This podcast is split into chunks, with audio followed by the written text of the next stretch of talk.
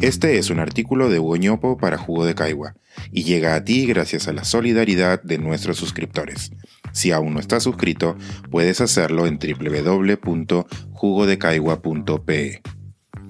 ¿Debemos subir la remuneración mínima vital?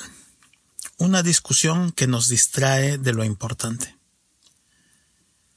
Si bien algunos indicadores macroeconómicos indican que hemos cerrado bien el 2021, hay estadísticas microeconómicas que preocupan.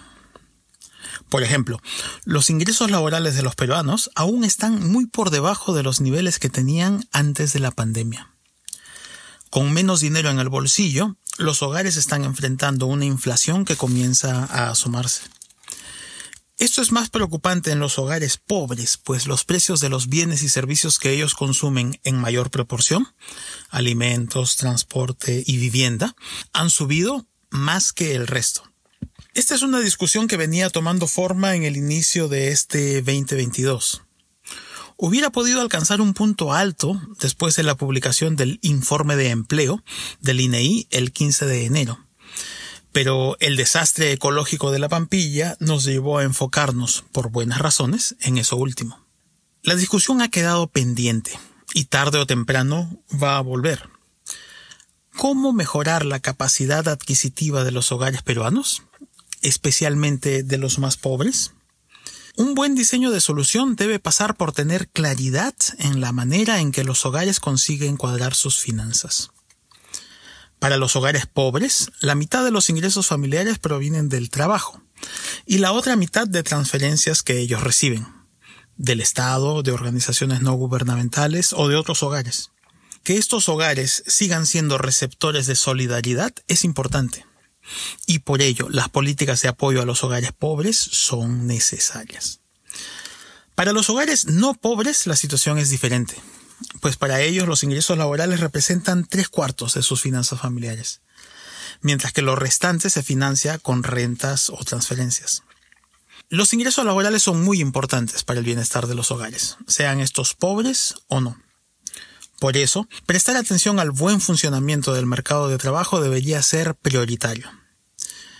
Pero un buen diseño de instituciones del mercado del trabajo no es sencillo. Hay varios ejemplos de políticas bien intencionadas que al ser mal transplantadas e implementadas en nuestra economía terminan teniendo impactos nulos o incluso negativos. Este es el caso de la remuneración mínima vital, la RMV. En un empleo formal a tiempo completo, un trabajador no puede ganar menos de 930 soles mensuales por su trabajo. La intención de una medida como esta es loable, que los trabajadores, cuyo poder de negociación es menor que el de los empleadores, puedan tener garantía de un monto mínimo de ingresos por su trabajo. Además, se trata de una de las instituciones más universales del mundo contemporáneo. En más del 98% de los territorios del planeta Tierra rige alguna forma de legislación que regula los montos mínimos a pagar por el trabajo. Loable y universal se adopta acríticamente por aquí también. En un momento como el actual, en el que los precios de los bienes y servicios están en aumento, surgen voces bien intencionadas que sugieren un aumento de la RMB. Vale la pena prestar atención a la asimetría del argumento. Por un lado, los precios de los bienes y servicios han estado subiendo como resultado de la interacción de fuerzas del mercado. El libre juego de la oferta y demanda operó generando los aumentos que vemos. Pero por el otro, para hacer frente a esto, se pretende hacer que los salarios de los trabajadores aumenten por decreto. Esta mirada del mundo y de la economía está desfasada. Técnicamente, la RMB es un control de precios, y ya hemos tenido suficientes experiencias nefastas con este tipo de medidas de política económica en el pasado reciente. Es raro que esto no haga sonar las campanas de alarma a los economistas más ortodoxos. Yo creo que es porque sería tremendamente impopular. La RMB es una herramienta que funciona mal, hay que decirlo, pero no conocemos una mejor para un tema tan delicado. La principal fuente de bienestar de los hogares merece un mejor diseño institucional, pero además, la RMB funciona especialmente mal en una economía con tan baja productividad laboral y tan alta informalidad como la nuestra. Aquí, el cumplimiento de la RMB no es nada sencillo. De hecho, poco antes de la pandemia, el 55% de los trabajadores del país ganaba menos de una RMB en un mes típico por su trabajo. No he visto estadísticas más recientes, pero es probable que tal porcentaje haya aumentado. Hay una característica adicional de nuestra economía que debería llevarnos a cuestionar la viabilidad de la RMB. Aquí, 4 de cada 10 trabajadores son autoempleados. No negocian su salario frente a un empleador.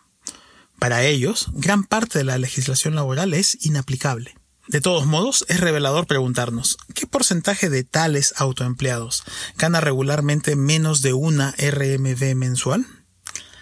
La respuesta es descorazonadora. 75%.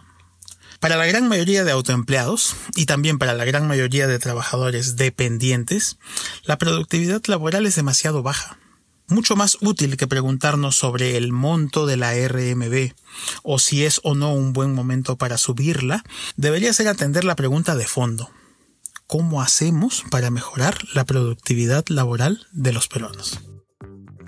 Este es un artículo de Hugo para Jugo de Caigua y llega a ti gracias a la solidaridad de nuestros suscriptores. Si aún no estás suscrito, puedes hacerlo en www.jugodecaigua.pe.